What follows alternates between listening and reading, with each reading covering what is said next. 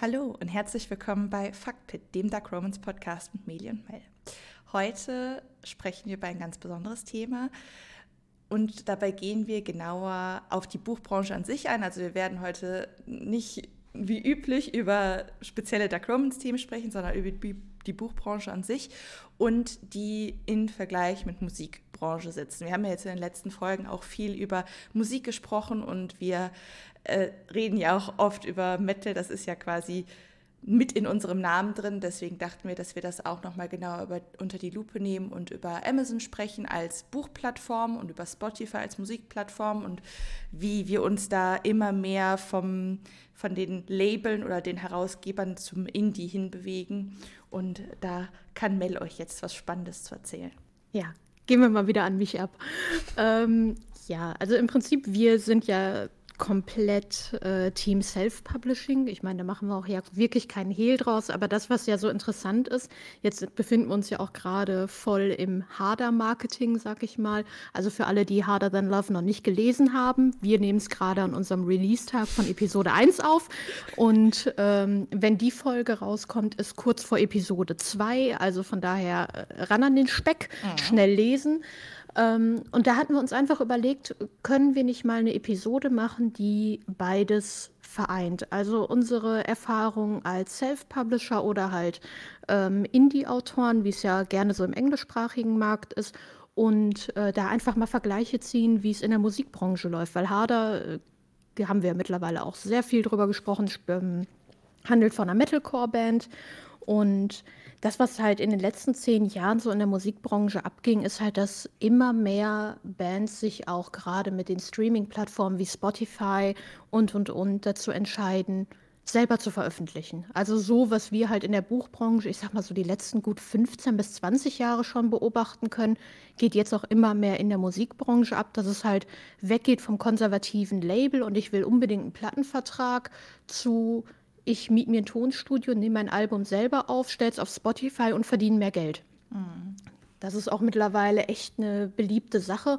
Und da dachten wir, machen wir doch einfach mal eine Episode draus und äh, ziehen da mal so ein bisschen die Vergleiche. Ich habe ja jetzt keinen direkten Vergleich, weil ich noch nie in einem kleinen Verlag oder generell in einem Verlag veröffentlicht habe. Ist einfach nicht meins. Äh, Controletti kennt man ja mittlerweile von mir. Aber ähm, der Trend geht halt deutlich dahin, immer mehr zu Indie- bzw. Self-Publishing.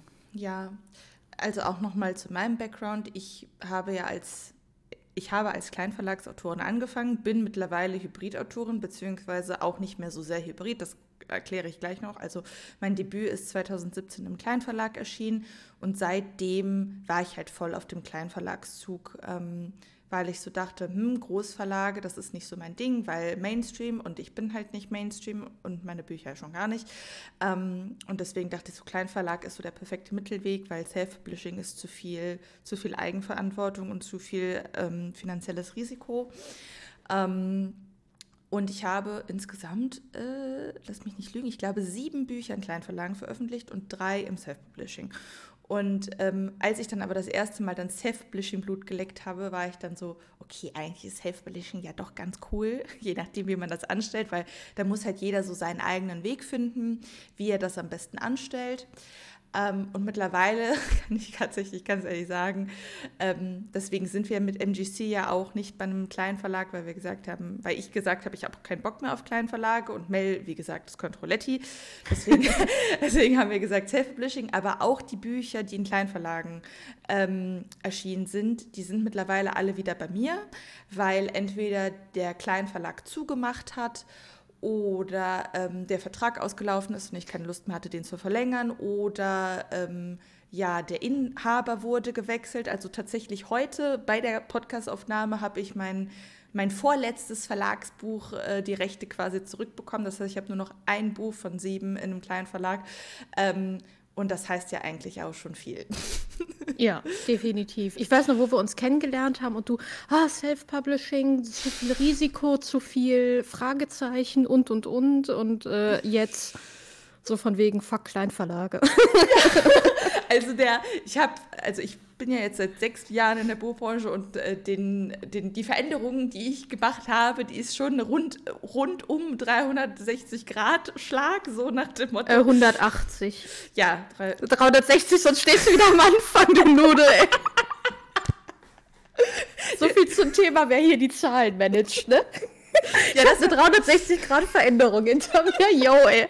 Guten Morgen. Deswegen äh, wäre Self-Publishing alleine auch nichts für mich, weil dann muss ich mich ja mit Zahlen beschäftigen und bei uns macht das ja Mel. Das weiß auch jeder warum. Ja. Also ein besseres Intro konnten wir, glaube ich, für heute nicht machen als dieses hier. Ähm, ja, und äh, bei mir, ich, ich hatte ähm, auch nochmal zu meinem Background, ich wollte vorher eigentlich unbedingt mein Debüt Elements in Verlag bringen, beziehungsweise in eine Agentur. Unbedingt, weil für mich war immer, ja, ist halt der Weg, wie man ein Buch veröffentlicht. Aber je mehr ich mich dann damit auseinandergesetzt habe, und ich bin halt Frau Ungeduld Senior. Das, das weiß man ja auch, glaube ich, mittlerweile von mir. Ich hasse es zu warten. Ich hasse es, auf Rückmeldung zu warten, nicht zu wissen, kriege ich eine Rückmeldung oder sonst was. Und da war bei mir ganz schnell Verlag raus, Agentur raus. Und jetzt bereue ich es auch null, dass ich den Weg ins Self-Publishing gegangen bin und will es auch ehrlich gesagt gar nicht anders. Ich würde vielleicht mal irgendwann bei einem Verlag das ausprobieren, aber nicht mit einem Herzensprojekt. Also mit so einem kleinen Kommerzprojekt oder sowas, oder wo ich sage, ja komm, das äh, klingt jetzt doof, aber nicht unbedingt habe ich mit einem halben Arsch gemacht, aber jetzt nicht so ein Projekt, wo ich wirklich Herzblut reingesteckt habe, so richtig, richtig Herzblut reingesteckt habe. Dann aber auch nur bei dir Publikumsverlag, oder? Ja. Hm. Ja, weil bei einem Kleinverlag ist, ähm, es bringt mir nichts. Also hm. Marketing musst du größtenteils selber machen. Also da vielleicht bei, zu, den, zu den Vorteilen von einem Kleinverlag, du hast halt keine Kosten. Mhm. Das ist, glaube ich, der größte Vorteil, den du bei einem kleinen Verlag hast. Du zahlst dein Lektorat nicht, du zahlst dein Cover nicht und du hast relativ viel Mitspracherecht, so von dem, was ich mitbekommen habe. Aber auf der Kontraseite ist, du musst halt dein Marketing selber machen, fast wie ein Self-Publisher, weil da einfach kein großer Verlag hintersteht, der jetzt hier, weiß nicht, wie viel Marketingbudget hat. Und wenn du halt willst, dass dein Buch gelesen wird, musst du da ordentlich viel selber mit reinstecken. Es sei denn, du bist halt in so einem Nischenverlag drin, der nur diese eine, ich sag mal, nur ein Subgenre oder was bedient, ähm, dann sieht es wieder anders aus. Wenn du da halt wirklich bei einem Verlag bist, der eine Nische macht und da hast du dann dein, dein Buch platziert, dann kann es auch anders sein. Ja, wir hatten ja Sally und Sam im Podcast, die genau. ja beim Hardcraft Verlag sind und wir haben auch per persönlich noch nach der Podcast-Folge darüber gesprochen, dass das ja eigentlich schon cool klingt, der Hardcraft Verlag. Mhm. Und ich glaube auch, dass der Hardcraft Verlag einer der wenigen Kleinverlage ist, die jetzt aktuell gut sind, also wo es gut wäre, da zu veröffentlichen. Ähm, aber wie du gerade schon gesagt hast, es ist halt, halt auch ein Nischenverlag. Also die bieten zwar mhm. mittlerweile auch äh, Romantasy an, aber der Schwerpunkt liegt, liegt halt schon auf auf romantischen Geschichten, insbesondere auch auf Dark Romance.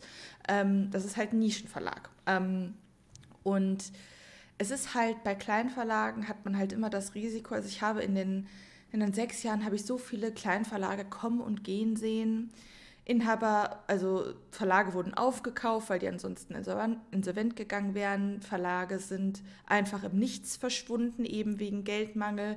Aber auch da passieren halt teilweise so viele shady Sachen hinter den Kulissen und man muss da halt echt aufpassen. Und wenn man in einen Kleinverlag geht, hat man halt immer das Risiko, äh, ja, dass da entweder, dass man unzufrieden ist oder dass das Buch irgendwie nach einer Weile wieder vom Markt genommen wird oder, oder, oder. Deswegen muss man sich das halt schon überlegen. Ähm, ich persönlich glaube, also ich finde das cool, dass du das ausprobieren willst mit dem Publikumsverlag, aber ich glaube, du würdest schon die Krise kriegen, wenn die dann ankommen, ja, sie müssen aber das und das und das ändern, damit das markttauglich ist und du dann, ah! Ja, das... Äh ich habe halt ein kleines Autoritätsproblem bei sowas. Das, äh, also ich glaube, ich bin halt schon als Self-Publisher ganz gut. Deshalb sage ich auch, ich würde es nicht mit einem Herzensprojekt machen, weil da würde ich genauso reagieren. Ähm, aber andersrum, alle meine Bücher sind irgendwie meine Herzensprojekte. Das ja. ist, ähm, da, da, dreht sich, da dreht sich meine Meinung irgendwie äh, alle, alle paar Monate mal, weil irgendwie möchte ich die Luft mal schnuppern, aber auf der anderen Seite denke ich mir, ne, Ja. Ist mir viel zu stressig. Ich sehe es ja bei dir mit TC. TC war ja dein Kommerzprojekt neben Elements und so, aber TC hm. ist trotzdem dein Herzensprojekt. Wenn ich ja. jetzt als, als Verlegerin kommen würde und sagen, ja, du musst äh, mit mir aber das und das machen, weil was total entgegen deiner Vorstellung geht, damit die Leute das lesen, da würdest du mir an die Gurgel springen. Ja. Voll. Äh, ja, von daher, das, das ist halt immer so eine, so eine Geschichte mit, was bin ich bereit aufzugeben? Also nicht, nicht unbedingt aufzugeben, aber wie weit bin ich bereit zu gehen, um halt ähm, ein Stück weit mit dem Mainstream zu schwimmen? Und das ist halt auch bei generell bei Verlagen so. Ähm, du musst halt ein Stück weit bereit sein zu sagen, ich möchte das und das schreiben, das und das im Mainstream schreiben oder mich an Sachen anpassen. Und da sind wir beide, glaube ich, ein bisschen zu bitchig zu mittlerweile. Voll. wir haben jetzt Egos. Also am Anfang, am Anfang meiner Autorenkarriere hatte Wie ich nicht so klingt. viel Ego. das, klingt, das klingt sowas von arrogant, ey, diese Folge. Aber es ist halt so, ähm, natürlich, also man muss das halt immer aus unterschiedlichen Blickwinkeln betrachten. Also ein Verlag, ein Publikumsverlag, der weiß halt, was sich verkauft und der möchte halt etwas haben, das genau darauf zugeschnitten ist, weil die wissen, dass das funktioniert. Und ein Publikumsverlag denkt immer wirtschaftlich. Das heißt nicht, dass wir nicht wirtschaftlich denken, aber das ist ein Publikumsverlag ist ein riesiges Unternehmen mit Hunderten von Mitarbeitern ähm, und die müssen halt ganz anders wirtschaftlich denken als ja. jetzt ein Zwei-Mann-Unternehmen so. Ähm, mhm. Und und deswegen sind die da halt nicht, und die, die, die wissen es in der Hinsicht besser, okay, wir wissen, was die Leute wollen. So, okay, das, das streite ich denen auch überhaupt nicht ab. Aber äh, das ist dann halt immer noch dann unsere oder die Entscheidung jedes Autors zu sagen, okay, aber ich möchte nicht das schreiben, was alle wollen, sondern ich möchte das schreiben, was ich will, so. Und das hat dann halt einfach also was mit persönlichem Empfinden anzutun. Also was möchte man halt so, ja. Ja, und, und auf der anderen Seite, dafür, dass wir uns fürs SP entscheiden, sagen wir aber auch ganz klar, wir erwarten nicht auf einer Spiegel-Bestsellerliste zu landen. Nee. Wir erwarten. Können wir eh nicht eine, ohne klappen. Ja, äh, wir erwarten nicht. Ähm, irgendwie eine, eine, Lesung in Frankfurt zu machen oder sowas oder jetzt auf eine Buchtour zu gehen und Stadien zu füllen wie der Fitzek oder sowas. Mhm.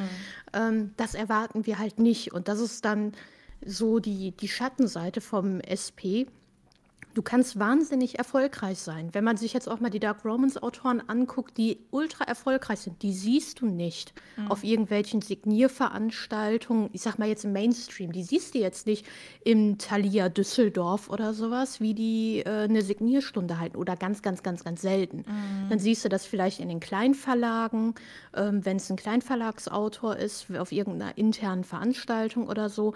Du hast vielleicht mal mit einer Buchhandlung einen Deal, dass, dass du signierte Exemplare dann verkaufen kannst, aber du hast halt nicht dieses, diese Öffentlichkeitsarbeit, mm. die ein mm. Publikumsverlag für dich übernimmt. Wenn du jetzt zum Beispiel bei Pipa oder bei Fischer Tor oder sowas veröffentlichst, du hast dann da wirklich Marketing. Du hast da also wenn du jetzt berühmt bist. Also natürlich auch nicht, wenn du jetzt äh, bei Pipa veröffentlicht eine kleine Romantasy-Trilogie oder sowas, mhm. dann hast du jetzt natürlich auch nicht den Mega-Deal, als wenn Jay Christoph jetzt vorbeikommt. Ähm, aber du hast halt schon ein bisschen mehr Marketing und mehr Öffentlichkeitsarbeit, als du das im SP hast, weil du dich halt um alles selber kümmern musst und natürlich auch immer noch ein Stück weit die, die Vorurteile da sind mit, ach ja, hat es für einen Verlag nicht gereicht. Ich, ich finde aber auch, das hat was mit dem Genre zu tun, mhm. ähm, weil, also natürlich siehst du Dark Romans Autorinnen nie irgendwie bei Signierstunden oder so, was aber auch, glaube ich, halt ja mit dem Genre zu tun hat. Also so zum Beispiel so Fantasy-Self-Publisher, erfolgreiche Fantasy-Self-Publisher, ja, die siehst du mal bei irgendwelchen mhm. Veranstaltungen oder so. Aber Dark Romance ist halt so ein Genre, das halt irgendwie so gefühlt im, im stillen Kämmerchen passiert. Und ja, aber ultra Media. erfolgreich ist. Ja, ähm, aber also die einzige, die ich mir halt noch so vorstellen könnte bei so Signierstunden, ist halt die, die Wanda. Aber mhm. so ansonsten ist das halt so, es hat auch, glaube ich, dann auch was mit der Zielgruppe zu tun und so. Und, und viel mit einem geschlossenen Pseudonym, weil viele ja, ja auch sagen, ich verstecke, also verstecken jetzt nicht im negativen Sinne gemeint, aber ich nehme das als einen Schutzwall, mein ja. geschlossenes Pseudonym. Ich meine, so wie wir, dass wir uns mit unseren Klarnamen hier bei einem Podcast hinsetzen und sagen, yo, das sind wir und äh, äh, der Running Gag Mel wächst einen Schwanz, das macht halt auch keiner. daher, da, da, sind wir ja schon so zwei, zwei Einhörner, wie Spencer sagen würde. ähm, aber ich glaube, das hat halt was mit, mit dem Genre zu tun. Ähm, aber wie du auch gerade schon erwähnt hast, SP hat halt immer noch so einen, so einen schlechten Ruf. Also als ich damals in die Buchbranche gekommen bin, war SP so mir auch gar kein Begriff. Das kam erst so mit der, mit der Zeit für mich, wo ich dann gemerkt habe, okay, es gibt Leute, die die Bücher auch in Eigenregie ver äh, veröffentlichen, zum Beispiel auf Amazon, worüber wir auch nachher noch reden. Ähm, aber es gibt ja auch noch andere Möglichkeiten, sein Buch zu veröffentlichen. Ähm, aber das wurde dann immer mehr so ein Thema und mittlerweile habe ich aber auch das Gefühl, dass der generelle Tenor so ist, SP wird immer ansprechender und immer mehr vorurteilsfreier. Also es gibt ja mittlerweile auch viele Autoren, die von Anfang an sagen, nein, ich bewerbe mich gar nicht bei Verlagen, ich will ins SP. Und das finde ich mhm. extrem cool. Ähm, und ich glaube halt auch, dass das generell so eine, so eine allgemeine Veränderung in der Buchbranche ist. Und ich glaube, das könnte den Publikumsverlagen vielleicht auch irgendwann gefährlich werden, zumindest was die Themenschwerpunkte betrifft. Also wenn die Verlage sich entscheiden, für immer bei äh, was der Bauer kennt zu bleiben ähm, mhm. und gar nicht, also momentan sind sie ja wenig offen für Neues ähm, und auch da dann weiterhin so die, die Pforten schließen dafür und dass alles ins SP verlagert wird, da könnten die Verlage auch irgendwann große Probleme mitkriegen, glaube ich. Ja, ich glaube, wenn irgendwann der Druck durch den Buchhandel größer wird, weil da reden wir ja auch relativ häufig drüber, so dieses, diese Schablonenplots. Mhm. Die gibt es ja nicht nur in Dark Romance. Du hast ja so diese typische starke weibliche Hauptcharakter, muss, äh, macht die typische Heldenreise, ja, du lachst schon. Ähm, macht die Heldenreise, um danach dann äh, mit irgendwem zusammenzukommen, bla bla bla. Ist so typisch der Fantasy-Plot mittlerweile. Ähm, und dann hast du da noch irgendwelche gut aussehenden Elfen oder whatever und äh, fertig ist das Fantasy-Buch. Und solange du solche Schablonenplots hast und immer wieder mehr desselben machst, wird es auch irgendwann für den Leser langweilig. Und auch für die Buchhandlung irgendwann wirtschaftlich schwieriger, dann zu sagen, hey, ich verkaufe immer mehr vom selben Shit. Ähm, weil natürlich ein gutes Cover verkauft sich. Wenn jetzt ein bekannter Autor wieder was veröffentlicht, dann wird es teilweise aufgrund des Autorennamens gekauft. Aber wenn du auch neue Autoren nimmst mit quasi denselben Geschichten und immer und immer und immer wieder dasselbe, wird es sich auch irgendwann im Buchhandel nicht mehr verkaufen und die werden sich auch anderweitig umsehen. Und ich glaube, wenn der Punkt ankommt, dann wird es auch mehr Druck auf die Verlage geben, zu sagen, hey, erweitert doch mal euer Portfolio. Ja, es ist halt schwierig jetzt mit den Buchbranchen, mit dem Buchbranchen, mit dem Buchhandel, ähm, wo du das ansprichst. Was viele nicht wissen, diese ganzen Plätze, die ja mit voller voller Publikumstitel sind, die sind gemietet von den Verlagen. Also die bezahlen mhm. für die ähm, für die Plätze. Und wenn ihr mal Self-Publisher-Bücher irgendwo rumliegen seht, dann sind das ähm, dann sowas entsteht dann durch direkten Kontakt zwischen den Buchhändlern und den SP-Lern. Also entweder kommen die Buchhändler direkt auf die SPler zu oder die SPler gehen dahin und fragen, hey, schaut euch mal mein Buch an, könnt ihr das vielleicht auslegen und dann lehnen die dann ein, zwei Exemplare aus. So. Ähm, aber ein SPler wird sich halt niemals leisten können, die Buchplätze, so einen Buchplatz zu mieten. Ähm, und solange dieses System halt besteht, würden, werden wir halt nie viele SPler in, in Buchhandlungen sehen. Aber andererseits finanzieren sich die Buchhandlungen auch groß, größtenteils dadurch. Deswegen ist das halt ein bisschen schwierig. Ja, und da merkt man halt auch einfach den Unterschied nochmal zwischen Print und E-Book. Hm. Wenn man jetzt einfach mal die Amazon-Charts durchguckt, in jetzt Nischen wie Dark Romans oder sonst was, hat man einen total hohen Anteil an Self-Publishern. Ja einen richtig, richtig hohen Anteil. Und das sagt man ja auch, dass die Self-Publisher meistens ihr Geld über die E-Books kriegen, mhm. um da halt ihren Umsatz generieren, weil ähm, da haben wir einfach den, den großen Player mit Amazon. Mhm. Es ist total einfach. Im Prinzip kann jeder Hunds und Kunst bei Amazon ein E-Book hochladen mit einigermaßen Verständnis für Technik. Das ist halt andersrum auch wieder schwierig, weil dadurch auch teilweise der schlechte Ruf vom Self-Publishing kommt, mhm. weil du einfach irgendeinen unlektorierten Bullshit hochladen kannst. Aber andersrum hast du halt ähm, dadurch wahnsinnig viele Möglichkeiten für kleines Geld zu veröffentlichen. Ähm, kleines Geld in dem Sinne, die Cover sind günstiger, wenn du kein Print-Exemplar machst. Mhm. Du hast keinen Auflagendruck oder kein Print on Demand oder was auch immer und du kannst innerhalb Du musst nicht fünf Minuten was hochladen. Nee, du musst, genau, du hast einfach gar nichts, ähm, was du bezahlen musst. Plus du hast ein enorm hohes Potenzial an Kundschaft zu kommen, allein durch Kindle Unlimited. Mhm. Und das ist, das ist einfach so relativ, ja, ich sag mal, für den Printbereich, ähm, das kannst du nicht vergleichen. Ja. Also klar, du hast nicht immer On-Demand-Dienstleister, die eine Grundgebühr verlangen, aber es ist wesentlich aufwendiger, ein Printexemplar in die Welt zu bringen als ein E-Book. Allein auch vom Buchsatz, mit dem du dich beschäftigen musst und, und, und, und, und, und, und. Aufwendigere Kosten für Cover.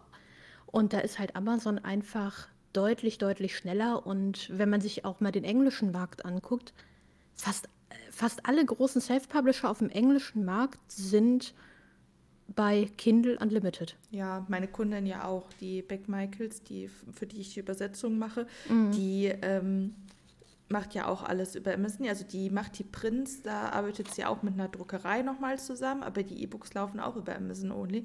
Und das ist halt super erfolgreich. Und ähm, ich glaube, Amazon hat uns da echt einen Gefallen mitgetan. Also man kann ja über Amazon denken, was man will, so das große böse A, bla bla. Ähm, aber so in Sachen Buchveröffentlichung haben die schon einen echten Befreiungsschlag für die Self-Publisher eigentlich gemacht. Ähm, ja, und auch für die Leser. Ja, also äh, damals gab es ja auch noch attraktive Boni, die man bekommen konnte. Das haben sie ja mittlerweile leider ein bisschen zurückgefahren. Aber allein das Kindle Limited Angebot, die Kindle Deals, äh, Prime Reading und so, ähm, ja. das ist schon, da kann man sich eine Leserschaft aufbauen, wozu man sonst eigentlich durch, wenn man jetzt zum Beispiel sein Buch bei äh, irgendwo anders hochlädt, wenn man, wenn ich jetzt mein E-Book bei BOD hochlade zum Beispiel, ähm, das wird niemals so eine große Leserschaft erreichen können, wie wenn ich jetzt das Buch bei Kindle Unlimited hochlade. Ja, definitiv. Und das ist auch einfach ein Punkt, den viele Anfänger im Self-Publishing unterschätzen, ist so dieses, ich möchte alles aus einer Hand haben. Also gehe ich über BOD, gehe ich über Tolino oder was auch immer und äh, setzt dann halt das Häkchen bei Amazon. Und das ist halt auch häufig die Sache, was ein Verlag macht, ist, du musst das E-Book deutlich teurer anbieten. Mhm. Wenn ich mal gucke, ein Standard-Romance-Titel von einem großen Verlag als E-Book 9,99, mhm. würde ich im Traum nicht auf die Idee kommen, 9,99 Euro für ein Romance-Buch von 300 Seiten zu bezahlen. Ja. Als E-Book. Nie im Leben. Das ist halt auch, also ich bin da auch zu geizig, ja. muss ich sagen. Einfach weil wir wissen halt, wie es hinter den Kulissen aussieht. Klar, bei einem Taschenbuch oder bei einem Hardcover ist ja egal, macht das Sinn, weil du immer wieder die Druckkosten bezahlen musstest. Ja. Und, die Papierpreise wissen wir alle, es ist einfach scheiße teuer momentan ähm, und es ist auch keine Besserung in Sicht. Und da ist dann, ist dann halt in Ordnung, wenn du dann für ein, für ein 300-Seiten-Buch dann halt mal ja, fast 20 Euro hinblättern musst. Es ist halt wenigstens nachvollziehbar in einem gewissen Grad, ja. auch wenn es weh tut. Aber ein E-Book, das machst du, das konvertierst du einmal vernünftig und dann hast du diese E-Book-Datei für immer auf deinem PC und du hast nie wieder Kosten da dran, es sei denn, du ähm, änderst vielleicht nochmal irgendwie was da dran oder so, aber dann sind das auch nur irgendwelche Frimmelsarbeiten, aber du hast nie wieder mehr Kosten an diesem E-Book. Also warum bietet ihr die E-Books so teuer an? Ich verstehe es einfach nicht. Das ist einfach nur Arroganz, meiner Meinung nach. Das ist, glaube ich, auch eher der Versuch, darüber Geld zu scheffeln. Mhm. Weil eben bei Großverlagen, ja, durch die große Auflage hast du niedrigere Druckkosten, ist ja logisch. Mhm. Aber du kriegst durch den Print, gerade durch die Vertriebe und, und, und nicht so viel rein, als wenn du ein E-Book so teuer machst. Mhm. Weil, wenn du mal überlegst, für 9,99 Euro, du hast eine 70% Tantiemen-Option mhm. und der Autor kriegt vielleicht 10% der E-Book-Tantiemen. 15. 20, wenn du einen guten Deal hast, denke ich mal. Maximum. Ja, also ja, bei Kleinverlagen ist halt so 20 Prozent Standard. Ich denke mal, bei Publikumsverlagen wird das auch so sein. Also sagen wir mal 20 Prozent. Ja, aber dann hast du 20 Prozent äh, dann davon, da hast du immer noch, verdienst du dir einen goldenen Arsch mit pro verdientes E-Book, also ja. pro verkauften E-Book. Mhm. Und wenn man dann mal guckt, auch ähm, ich sag mal, bei einer Übersetzung oder sowas ist es nochmal was anderes, wenn du da einen Übersetzer drüber gucken lassen musstest und und und, aber die sind dann teilweise auch nicht in Kindle Unlimited. Das finde ich dann auch immer so, pff, ja, muss also, das. Also zum Beispiel ähm, jetzt bei meiner Kundin, okay, sie ist Self-Publisherin, aber sie hat ihre, die überset das übersetzte E-Book, das kostet 5,99 Euro, aber das Buch hat halt auch 600 Seiten, so, das ist halt nachvollziehbar, ne? Ähm, ja, voll. Deine Elements kosten ja auch 5,99, ne? Genau, und die haben über 700. Ich meine, Teil 2 hat 933 Kindle, Kindle Pages. Das finde ich ist aber auch so interessant. Also zum Beispiel, ich lese ja gerade die Throne of Glass äh, E-Books ähm, und ich lese sie auf Englisch. Ein, einerseits weil, wegen den Übersetzungen und zweitens auch, weil die englischen E-Books einfach günstiger sind als die deutschen. Das muss man mhm. mal ganz klar so sagen. Und da kostet von Band 1, habe ich glaube ich 7 Euro für den ersten Band bezahlt, aber das Buch ist halt auch dick, es hat auch irgendwie 500 Seiten plus. Das kann ich halt noch nachvollziehen und das deutsche kostet halt 10 Euro. Und dann denke ich mir halt so, warum?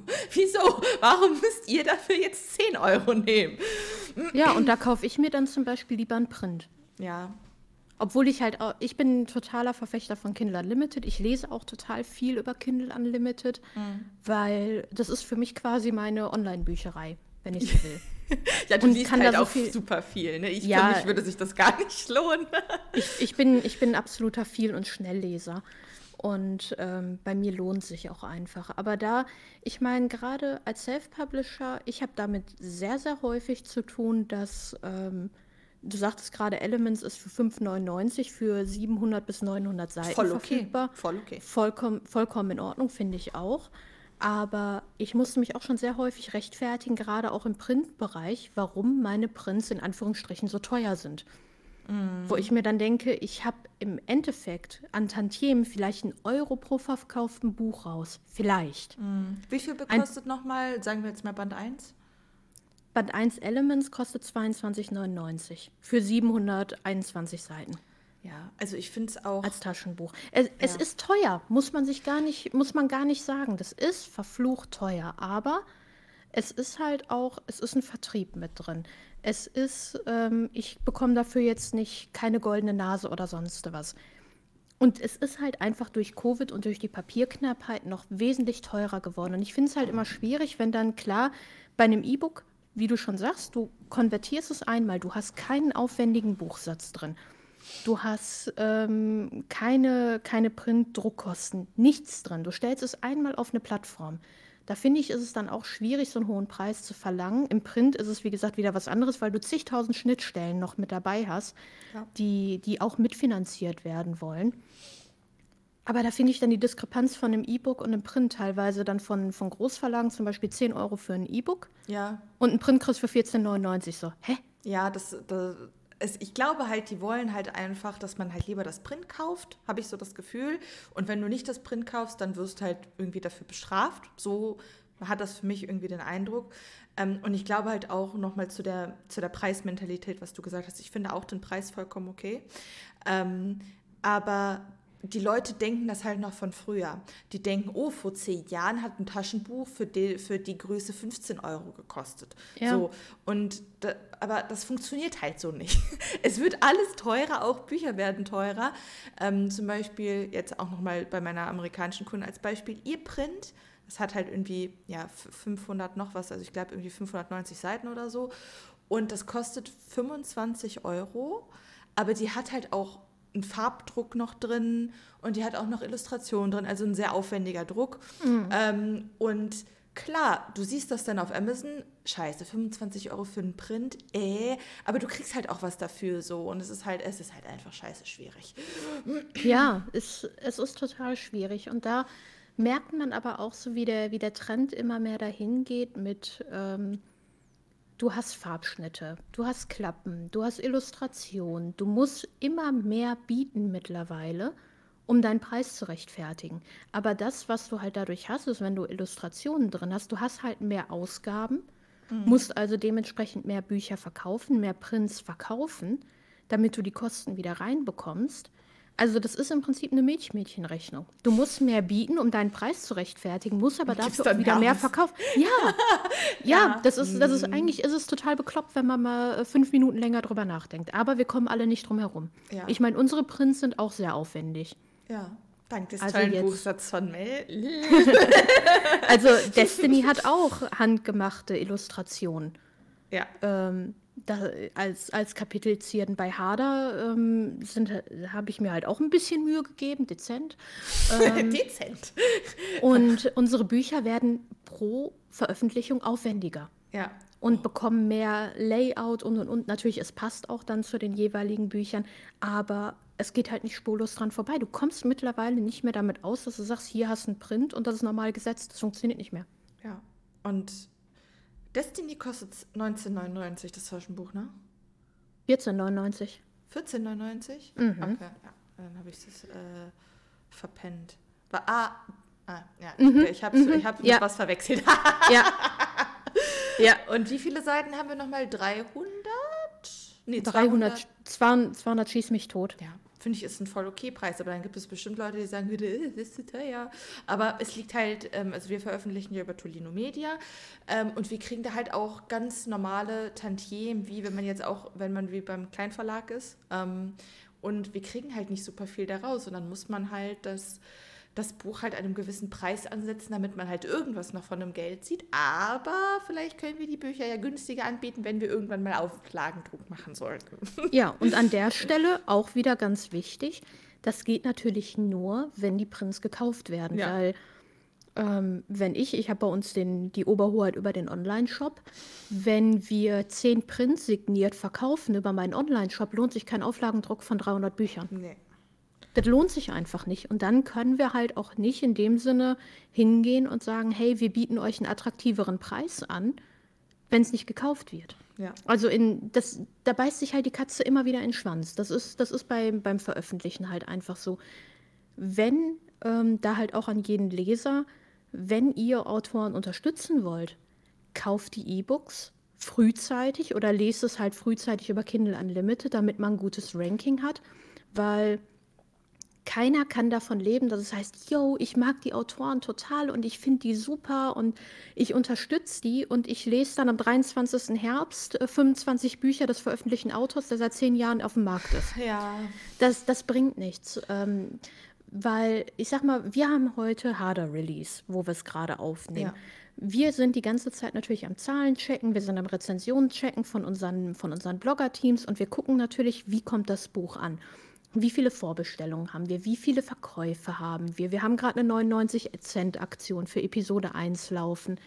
Äh, wir gucken, wie sind die Reads bei Kindle Unlimited. Und das, alle die Erfahrungen, die wir heute sammeln bei der Veröffentlichung, sind essentiell dafür, wie wir unsere nächsten Schritte planen. Jetzt natürlich Harder ist äh, schon geplant, aber wenn es mit Darker weitergeht, wo wir uns überlegen, lohnt sich eine 99-Cent-Aktion. Ja. Weil wenn das Buch nicht mehr gekauft wird als zum Normalpreis, warum sollen wir es günstiger hergeben? Jetzt einfach mal rein wirtschaftlich gedacht. Also ich glaube, das wird mal eine ganz spannende äh, hinter die Kulissen-Episode werden heute. ähm, weil wenn wir sagen, für 99 Cent, das machen wir natürlich nicht, weil wir sagen, boah, wir, wir finden, unsere Arbeit ist nicht mehr wert, sondern als Anreiz, um mehr Leser zu gewinnen. Um zu sagen, hey, wir wollen die Schwelle hinabsenken, dass Leute eben mehr Interesse daran haben, unser Buch zu lesen und zu sagen, hey, Destiny ähm, haben wir verkauft für 3,99, glaube ich. Ja. Ähm, war jetzt, war jetzt ein bisschen viel für einen unbekannten Autor, was ich auch komplett verstehen kann. Ähm, aber für 99 Cent hole ich mir Spencer. Die, die erste Episode klingt halt cool. Aber wenn Leute das eben nicht machen und wir, ich sag mal, ähnliche Verkaufszahlen haben wie bei Destiny zum Normalpreis, warum zur Hölle sollten wir dann sagen, okay, wir machen doch mal eine 99 Cent Aktion, wo Ja. wir weniger verdienen für dieselben Verkaufszahlen? Ja, das ist vielleicht auch nochmal ganz wichtig zu erwähnen. Also wir veröffentlichen ja unsere E-Books über, äh, für- über Amazon Kindle Unlimited. Ähm, und es gibt da zwei Modelle. Also man kann entweder 30% an den E-Book-Tantiemen bekommen oder 70%. Ähm, und das ist dann, das hängt davon ab, wie teuer wir den E-Book-Preis ansetzen. Also alles, was bis was unter 2,69 Euro kostet, das fällt unter die 30, dann kriegt man 30 Prozent Anteil und alles, was teurer ist als oder 2,69, ähm, dann kriegen wir 70 Prozent. Und ähm, ja, deswegen möchte man halt als Autor eigentlich auf jeden Fall über diese 2,69 Euro Hürde kommen, damit man halt den höheren ähm, Tantiemensatz bekommt. Aber wie Mel gerade schon gesagt hat, es dient halt als Kaufanreiz, das halt günstiger zu machen. Wir machen das nicht irgendwie, weil wir Geld zu verschenken haben oder so. Nee, nee, weil wenn man, wenn wir da jetzt auch gerade schon bei offenen Worten sind, bei ähm, einer 99-Cent-Aktion verdient ein Autor 33 Cent. Ja. 33 Cent pro verkauftem Exemplar. Und wenn man das jetzt durch zwei teilt, äh, mal grob überschlagen, 15 Cent pro Person, pro verkauften E-Book. Ja. Ähm, dass man da natürlich nicht reich durch wird, ist klar. Aber wenn man, ich sag mal, dadurch eine Leserschaft gewinnt, wenn man einen Anreiz schafft, dass eben auch die weiteren Werke gelesen werden, ist das vollkommen in Ordnung, gerade auch als unbekannter Autor. Und deshalb ist es eben auch wichtig zu sagen, hey, ich unterstütze sofort beim ersten, beim Release-Tag oder beim ersten Wochenende. Mm. Das ist unheimlich wichtig, damit eben da wir auch sehen können, hey, das kommt an, das wird, das wird gelesen, das wird gekauft. Wir können unsere Preisaktion für die nächsten Werke planen. Und wenn, ich sag mal so, dieses, dieses typische, ja, ich finde es zwar spannend, aber ich lese es vielleicht irgendwann mal später und äh, dann wundert man sich eben auch da wieder zurück zu den Kleinverlagen, warum die Verlage zumachen, warum mhm. Self-Publisher sagen, ich kann meine Reihe nicht weiter veröffentlichen, warum man unter anderem Jahr anderthalb, gerade auch im Fantasy-Bereich, auf Fortsetzung warten muss. Genau deshalb, ja. Weil zu oft die Mentalität herrscht, das ist halt auch wieder, beißt sich die Katze in den Schwanz, so, ich will nur eine Reihe lesen, die abgeschlossen ist, aber der erste Teil klingt unheimlich spannend. Ja, aber wenn ich den ersten Teil nicht lese, hat der Autor oder auch der Kleinverlag kein Geld, den zweiten Teil zu veröffentlichen. Ja. Ja, also das, das, voll. Äh, es dreht sich halt alles immer irgendwie im Kreis. Also ich habe halt zwei Sorten von Kunden. Ich habe einmal die Kunden wie zum Beispiel dich, Mail, die einfach sagen, so ja, ich habe die Reihe geschrieben oder ich will die Reihe so veröffentlichen, es ist mir scheißegal, ähm, ob Band 1 jetzt so und so viel Geld einspielt. Ich, ver ich veröffentliche die so und buche direkt alles. Und dann habe ich die andere Seite Kunden, die haben eine Reihe geschrieben und die sagen, ich bringe jetzt erstmal Band 1 raus und schaue, wie sich das verkauft und wie sich das Geld einspielt und schaue dann, wie es mit Band 2 weitergeht. Das ist natürlich suboptimal. Da habe ich auch neulich einen Post drüber gemacht, weil man sollte bei Reihen auf jeden Fall nicht länger als ein Jahr zwischen den Veröffentlichungen haben, weil die Leser das Interesse verlieren und das vergessen und es ist einfach scheiße. Also im Optimalfall eigentlich alle drei bis sechs Monate. Das ist aber natürlich dann auch wieder eine Realisierungsfrage, aber also spätestens einmal im Jahr dann, ähm, also mit einem Jahresrhythmus das veröffentlichen. Ähm, wenn man aber sagt, ich schaue erstmal wie, mal, wie sich Band 1 verkauft, das dauert ja natürlich auch eine Weile. Du kannst nicht nach mhm. Verkaufstag 1 sagen, okay, das verkauft sich jetzt super, ich habe jetzt genug Geld für Band 2, sondern du musst da schon ein paar Monate warten. Dann musst du erst in deiner, deinem Lektor oder deiner Lektorin Bescheid geben. Das dauert dann ja auch nochmal und dann zieht sich das immer weiter nach hinten und prompt sind dann auch aus einem Jahr anderthalb oder zwei geworden und kein Schwanz interessiert sich mehr für dein Buch. Ähm, und es gibt halt super viele Leser. Ich, ich kann auch diese Seite durchaus verstehen, die dann sagen, ja, es gibt super viele Reihen, die nicht beendet werden und ich habe keine Lust, Band 1 einer Reihe zu lesen und dann erfahre ich nie, wie es weitergeht. Aber äh, wenn ihr das Buch halt nicht kauft, dann werdet ihr dann die Reihe vielleicht niemals dann fertig haben. Das genau dasselbe ist auch bei Übersetzungen. Es gibt super viele Übersetzungen bei Verlagen wo die Verlage sagen, okay, Band 1 hat sich jetzt nicht so gut verkauft, wir übersetzen Band 2 nicht mehr. Und dann sehe ich hm. auf Instagram den Aufschrei, oh mein Gott, Band 2 wird nicht übersetzt, bla bla bla.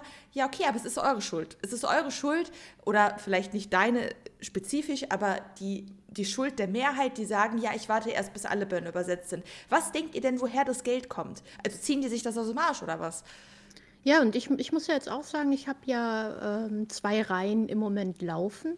Elements ist ja jetzt beendet seit September letzten Jahres und TEC läuft noch. Das, das werde ich dieses Jahr beenden. Und ich habe da jetzt auch mal so ein bisschen aus dem Autorennähkästchen geplaudert, eine Umsatzsteigerung von locker 50 bis 60 Prozent seit Vollenden der Saga bei Elements. TEC hat momentan, ähm, ja, jetzt ist auch wegen Fallen gerade ein bisschen Flaute, was, was Marketing und sowas angeht aber fast überhaupt gar keine ähm, gelesenen Seiten oder Verkäufe, wohingegen Elements sich wie dumm und dämlich verkauft aktuell. Und da halt auch noch mal um, ähm, aus, meiner, aus meiner Sicht, ich habe ähm, November 2020 habe ich Band 1 veröffentlicht im Januar 21 habe ich überlegt, ob sich finanziell überhaupt noch lohnt, die Reihe fortzusetzen, weil es sind halt 700 Seitenbücher und im Lektorat und alles, da kannst du mal locker zweieinhalb, 3.000 Euro rechnen, das Ding zu veröffentlichen, ein Band. Mhm. Einfach mal so grob überschlagen. Und da kann man ja dann bei insgesamt vier Büchern plus zwei Novellen rechnen, wie viel Invest da drin steckt. Ähm, was ja auch erstmal wieder erarbeitet werden will. Mhm. Und ich habe jetzt erst mit Veröffentlichen von Teil 4 so ähm, die Zahlen drin, dass ich sage, jo, es lohnt sich. Es, es rentiert sich, es wird wirtschaftlich. Ich, ich das ist bescheuert. Noch, ich erinnere mich noch, wie wir vor Monaten darüber gesprochen haben und du, also ich meine, du hast ja eh mal gesagt, Elements ist dein Herzensprojekt und dass sich die Reihe nicht trägt, damit hast du immer gerechnet und du klammerst das immer aus deiner, aus deiner Finanzsicht aus. Das, das weiß ich ja, aber vor ein paar Monaten haben wir noch so darüber gesprochen und du warst schon so, hm, ja, es ist okay, wie es ist, aber ich hätte mir schon ein bisschen mehr gewünscht, so was so Leserschaft und so betrifft. Und jetzt, Monate später, nachdem die Reihe beendet ist, so, oh mein Gott, Elements läuft so gut, es geht so durch die Decke. Und es ist halt, es ist halt lustig, wie das so, wie das so schwanken kann, auf jeden Fall. So von 0 auf 100. Ja, und vor allen Dingen, ich, ich mache ja jetzt zum Beispiel nicht nur Buchsatz, ich betreue ja dann auch Debütautoren und gebe so ein paar Marketing-Tipps und und und und und. Äh, jetzt mal so ganz tief gestapelt. Und ich habe es mittlerweile so oft, dass, ähm, dass mich dann einfach Leute fragen, so, boah, das ist jetzt aber schon irgendwie ziemlich ernüchternd, ein Buch zu veröffentlichen, wo ich sage, ja, ich würde dir gerne was anderes sagen nach deinem Debüt. Aber ich habe die Scheiße selber durch. Ich wollte auch das Handtuch schmeißen. Ich habe auch gesagt, boah, leckt mich doch mal alle am Arsch hier. So, die Geschichte ist toll. Ich habe da echt viel reingesteckt und ähm, Elements ist, ist halt wirklich mein absolutes Herzensprojekt und ich liebe diese Reihe, nicht nur als Autorin, sondern auch als Leserin. Ich finde die einfach großartig. Da, da jetzt mal wirklich äh, krankhafte Eigenwerbung an der Stelle. Ähm, aber ich habe es gehasst. Ich habe es gehasst bis zum letzten Teil, bis sich das dann finanziell wirklich gelohnt hat. Und da muss man mal überlegen, dass du fast ein Invest von, ich sag mal, 10.000 bis 12.000 Euro reinstecken musst, bevor du sagen kannst, jo, es lohnt sich. Das ist ein Auto. Ja, äh, es, es, es, ist total, es ist total bescheuert. Und natürlich würde ich jetzt, wenn das über einen Verlag gelaufen wäre, hätte ich mir die Kosten gespart. Ja, aber ich glaube nicht, dass es besser. Und ja, und ich glaube nicht, dass es dass es gelaufen wäre. Mhm. Ich glaube tatsächlich, Elements Teil 1 wäre bei dem Kleinverlag, also wäre nach Teil 1 wäre es eingestampft worden. Mhm. Weil halt auch Hochphase Covid und und und und ähm, es hat sich halt finanziell nicht gelohnt. Also von daher auch kleinen Shoutout an alle Debütautoren an der Stelle, die gerade sagen, ich habe mein Debüt, es hat sich für eine Woche gut verkauft und jetzt bin ich im absoluten Nimbus. Ähm, ich war da auch. Ja. So ruhig Blut, es dauert und gib dem Ganzen Zeit. Ähm, kotz dich aus, geh eine Runde um den Block, schrei dir die Seele aus dem Leib, verfluch die ganze Welt, dann setz dich ran und schreib das nächste Buch.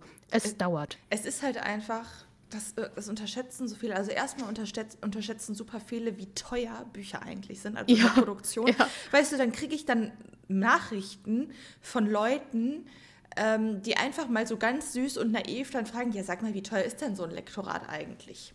Mm. Und dann sage ich, ja, es kommt natürlich darauf an, wie, wie lang dein Buch ist und, und wen du fragst.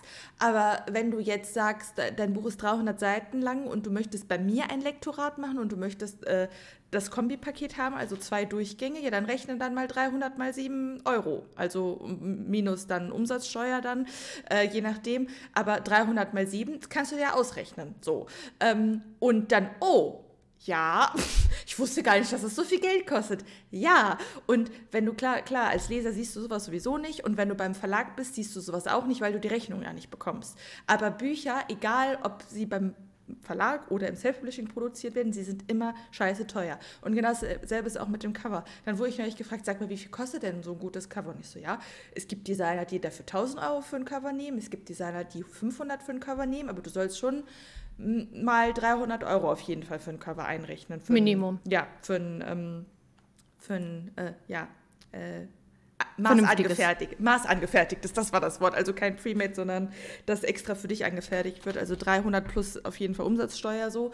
Ähm, und die Leute unterschätzen das total. Und es wird auch total unterschätzt, was für ein undankbares Metier die Buchbranche ist. Also du wirst als Autor eigentlich nur konstant in den Arsch gefickt, bis zu einem gewissen Punkt. Also es gibt ja. dann irgendwann so den Breaking Point, hoffentlich. Es gibt ja auch Leute, die es nicht bis dahin schaffen, weil die vorher aufgeben oder was auch immer. Aber du wirst eigentlich konstant in den Arsch gefickt, bis du dann endlich mal einen Erfolgsmoment hast. Und oder lernst drauf zu stehen. Aber es ist halt, die Leser, die denken sich nur so, ah ja, Buch lese ich, hat mir gefallen, nicht, mm, vielleicht ein Sternrätsel, vielleicht fünf Sternrätsel, next, so. Aber für ein man sieht halt nicht, was dahinter steckt so. Und das ist halt auch bei Neuautoren so. Die denken sich, ach so, ja, Bücher veröffentlichen, das ist ja Spielspaß Schokolade. Das ist mein neues Lieblingszitat von Mail, Spielspaß Schokolade. Ähm, und da denken sie, ich veröffentliche jetzt auch mein Buch. Aber wie hart es schon allein ist, ein fucking Buch zu beenden. Ja. Das, oh, oh, ja. Deshalb schreibe ich auch immer das Ende.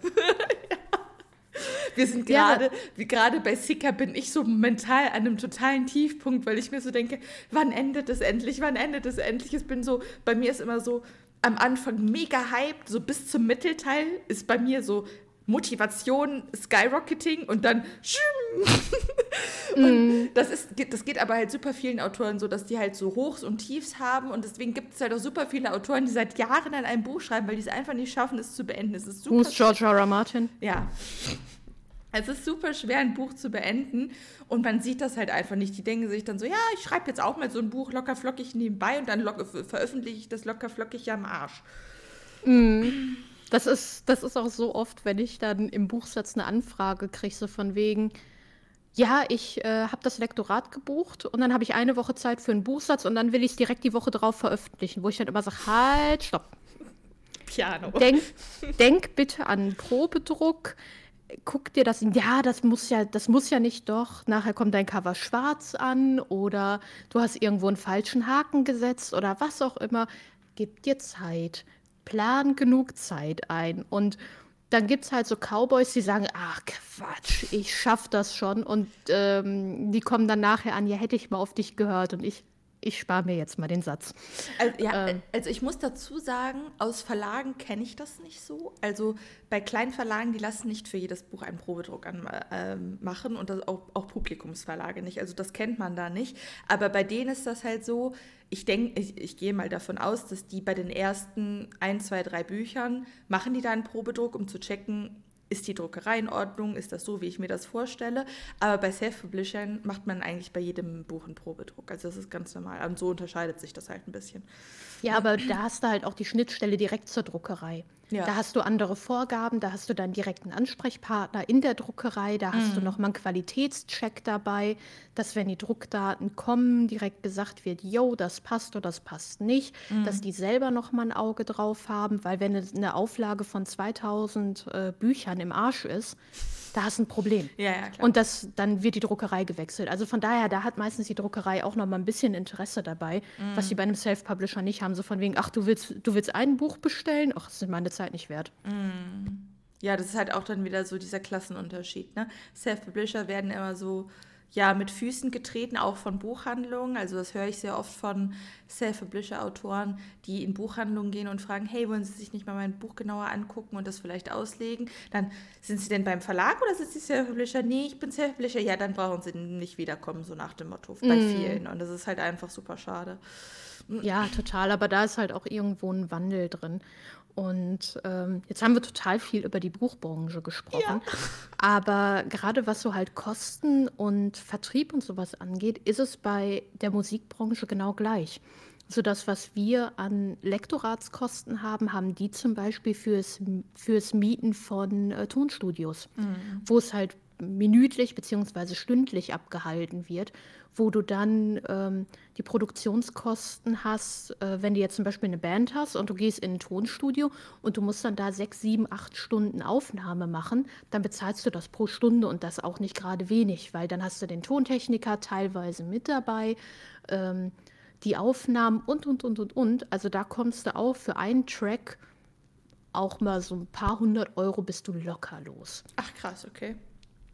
Locker. Und das ist halt nur durch die Mietpreise, ähm, wenn du jetzt deine eigene Musik aufnehmen kannst. Also wenn du mhm. jetzt, wie gesagt, eine Band hast oder wie auch immer, ähm, wenn du jetzt nur als Sänger hingehst und noch das komplette Backend selber brauchst, ja, pff, da kannst du auch noch mal ein paar hundert Euro mehr drauf rechnen, wenn du noch Musiker mieten musst oder was auch immer, mhm. ähm, die das dann auch noch für dich einspielen. Da hast du dann halt auch die Kosten ähnlich wie, wie bei einem Autor, dass du halt äh, das Tonstudio mietest, dass du die Aufnahme mietest, dass du dann ähm, fürs Endprodukt bezahlst und und und. Also so im Prinzip wie, wie bei uns Lektorat, Korrektorat, Buchsatz, Cover hast du natürlich auch. Mhm. Je nachdem, ob du ein professionelles Fotoshooting haben willst für ein Cover, wo du selber drauf bist, für ein Albumcover oder Songcover oder was auch immer, ob du eins illustriert haben willst. Also da sind unheimlich viele Parallelen gerade was so finanzielles ähm, angeht, eben auch zum Erstellen. Und im Prinzip macht die Musikbranche gerade den Wandel durch, den wir im Self-Publishing bzw. in der Buchbranche schon vor 15, 20 Jahren hatten. Mm. Kennst du noch MySpace? Ich kenne den Namen, aber ich habe es nie, ich hab's, Ach, war da nie angemeldet, ja. Also ja, das war also vor meiner Check hier. ja, da merkt man dann mal wieder, wie weit fünf Jahre sein können. Also das, was Instagram für uns Autoren ist, mit, ähm, mit Buchwerbung und und und, ist MySpace für die Musiker gewesen. Mhm. Also ganz, ganz viele Bands, zum Beispiel eine meiner Lieblingsbands, In This Moment, mhm. auch Female Fronted Metal Band, ähm, hat ihren Ursprung auf MySpace. Und ganz, ganz viele eben auch, die da ihre Musik dann präsentiert haben. Du konntest ja in deinem Profil quasi auf der Titelpage ein Lied einspeisen. Da war dann halt noch nicht so krass mit GEMA und sonst was. Das war so alles im Aufbau gerade. Mhm. Ähm, so diese Verfolgung und und und. Und ganz viele Bands haben da ihren Ursprung, die dann darüber auch gefunden wurden. Natürlich hast du es heute auch über Reels und und und bei Instagram, aber die darüber gefunden wurden, Gigs gekriegt haben, dann eben auch Geld verdienen konnten, an Tonstudios kamen und eventuell sogar auch an Plattenverträge kamen. Mhm. Also da ist ganz, ganz viel eben auch Anfang der 2000er über MySpace gegangen. Krass. Richtig heftig, wenn man mal so drüber nachdenkt. Also ganz viele Bands von denen, die, die heute gerade auch im Metal-Bereich super erfolgreich sind, sagen, ja, wo sind die Ursprünge MySpace? Krass. Habe ich noch nie so mitbekommen. Ja, da siehst du mal wieder Boomer-Generation. ja. ja, nicht ganz, aber äh, da merkt man mal wieder die Millennials hier. Aber ich finde das interessant, du hast ja jetzt auch das Thema Plattenvertrag angesprochen. Mhm. Ähm, und das war ja also auch früher so das Ding. Also du konntest eigentlich nur ja, Musik veröffentlichen, wenn du dann halt ein Label hast. Also wenn dich jemand unter Vertrag nimmt, dann war das das ganz große Ziel.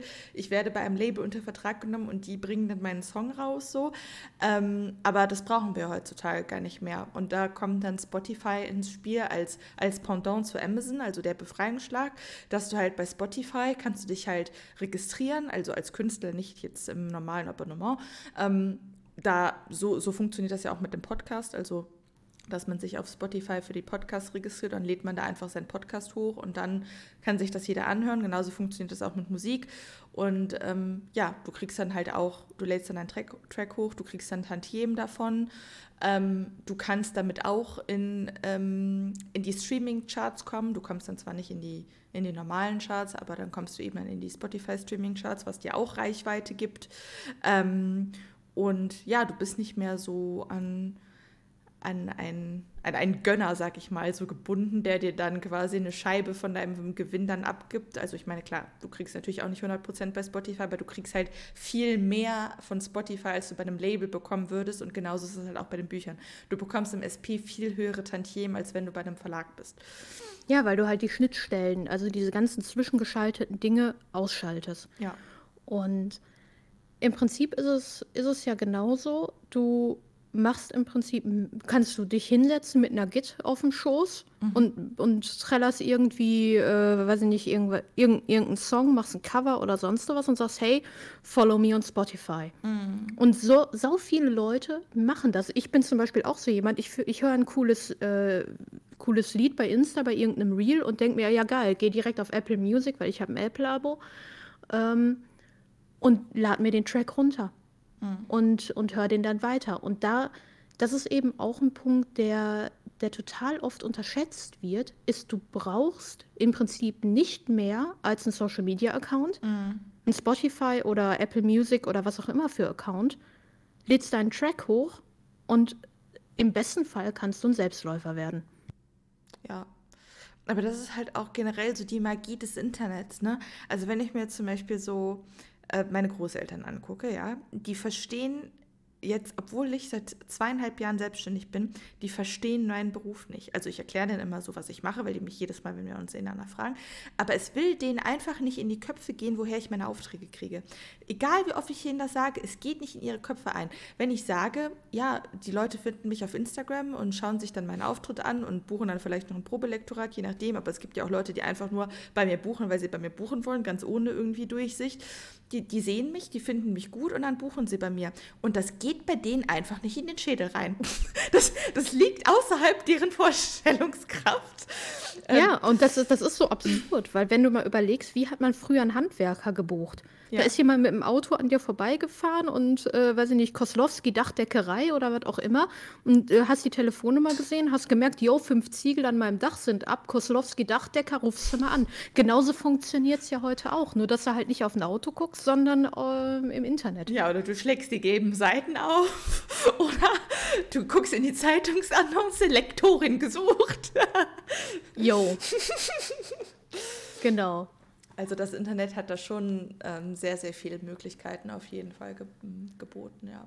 Definitiv. Und äh, Spotify kriegt ja im Moment auch so viel Lack ab, wie Amazon das in den, in den letzten Jahren gekriegt hat. Also von wegen, es ist die Ausbeuterplattform und, und, und. Also jeder, der sich so ein bisschen mit Musik beschäftigt, ähm, wird das sicherlich mitbekommen haben, dass Spotify im Moment sehr, sehr viel Lack kriegt. So, die Künstler ähm, haben, weiß ich nicht, eine Million Streams und äh, müssen trotzdem noch einen Brotjob machen, weil die Tantiemen einfach nicht reichen. Aber das, was halt, das ist eben das, was wir auch gerade schon sagten mit den Büchern, was man nicht unterschätzen darf, ist, der Löwenanteil geht ans Label. Ja. ja. du hast dann natürlich auch nicht die Kosten für Tonstudio und und und, wenn du bei einem Label bist. Das ist genauso wie bei einem Verlag. Aber du bekommst auch wesentlich weniger raus. Mhm. Und bei den, bei den ähm, ich sag mal, Musikern fällt es einfach noch viel krasser auf, weil jetzt nicht unbedingt die Kosten höher sind, aber es einfach noch so etabliert ist, dass, äh, dass man halt ein Label hat, dass die sich auch quasi noch alles erlauben können, ähm, was, was so am finanziellen, ähm, an finanziellen Verträgen ist, dass das schon teilweise in Ausbeute enden kann. Ja, es ist halt so bei also der Tantiemsatz bei Spotify wird höher sein als ein Labelsatz, aber mhm. bei einem Label hast du halt nochmal ganz andere Vertriebsmöglichkeiten. Ne? Das ist dann halt wieder die andere Seite. Bei Spotify bist du dann halt auf Spotify, aber ein Label kümmert sich ja auch darum, dass du äh, Konzerte machen kannst. Ein Label kümmert sich darum, dass deine, dass du noch eine CD hast, die dann in Shops verkauft wird. Das Label kümmert sich darum, dass du zu irgendwelchen Interviews eingeladen wirst und das macht Spotify ja alles nicht. Die geben dir dann einen höheren Prozentsatz und eine leichte Möglichkeit, das zu veröffentlichen, aber dass du dann nicht direkt nur von den Spotify-Einnahmen leben kannst, das ist ja klar. Also das macht ja Sinn, wenn man darüber nachdenkt.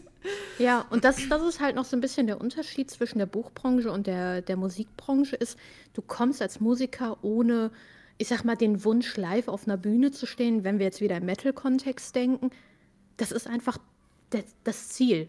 Ähm, klar, als Autor denkst du dir, boah, mal eine Lesung zu halten oder sowas wäre cool, aber da Headliner auf Natur ist natürlich was ganz anderes. Und das ist immer noch ein großer Punkt, der, der einfach für die Labels spricht dann in dem Fall, mhm. dass es immer noch einen Grund gibt für die Musiker zu sagen, hey, ich gehe über ein Label, aber viele satteln eben auch das Pferd von hinten auf und sagen, hey, ich mache ähm, mein, mein Marketing über Instagram, über Reels, ähm, stelle meine Tracks via Spotify hoch und wenn mich dann ein Label entdeckt, habe ich eine ganz andere Basis zur Verhandlung. Ja. Oder eben auch mit Agenten und und und.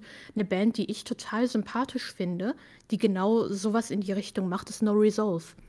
Die haben ein paar ähm, Disney-Tracks gecovert und zeigen sich dann teilweise auch mit, das ist mein Brotjob und ich bin jetzt hier Sänger von, von No Resolve, ich bin jetzt hier, ich bin da, ich bin dort. Und einfach sausympathische Typen, die aber auch mittlerweile echt erfolgreich sind. Aber es ist ja auch das Gleiche, wenn man das jetzt mal so betrachtet, ist es ja eigentlich bei den Autoren das Gleiche. Okay, jetzt nicht bei Publikumsverlagen, also wenn du beim Publikumsverlag veröffentlichst, sind die meisten Autoren, also zumindest Autoren-Bestsellerlisten, die sind Vollzeitautoren, das ist ja klar. Aber bei den Self-Publishern ist es ja ganz normal, dass du einen Brotjob hast, wie das dann bei uns äh, genannt wird, und ähm, dass du nebenbei noch schreibst. So, aber es ist halt ganz normal, dass du einen Brotjob hast, weil es ist halt super unwahrscheinlich, dass du direkt am Anfang davon leben kannst. So, und warum sollte das in der Musikindustrie anders sein?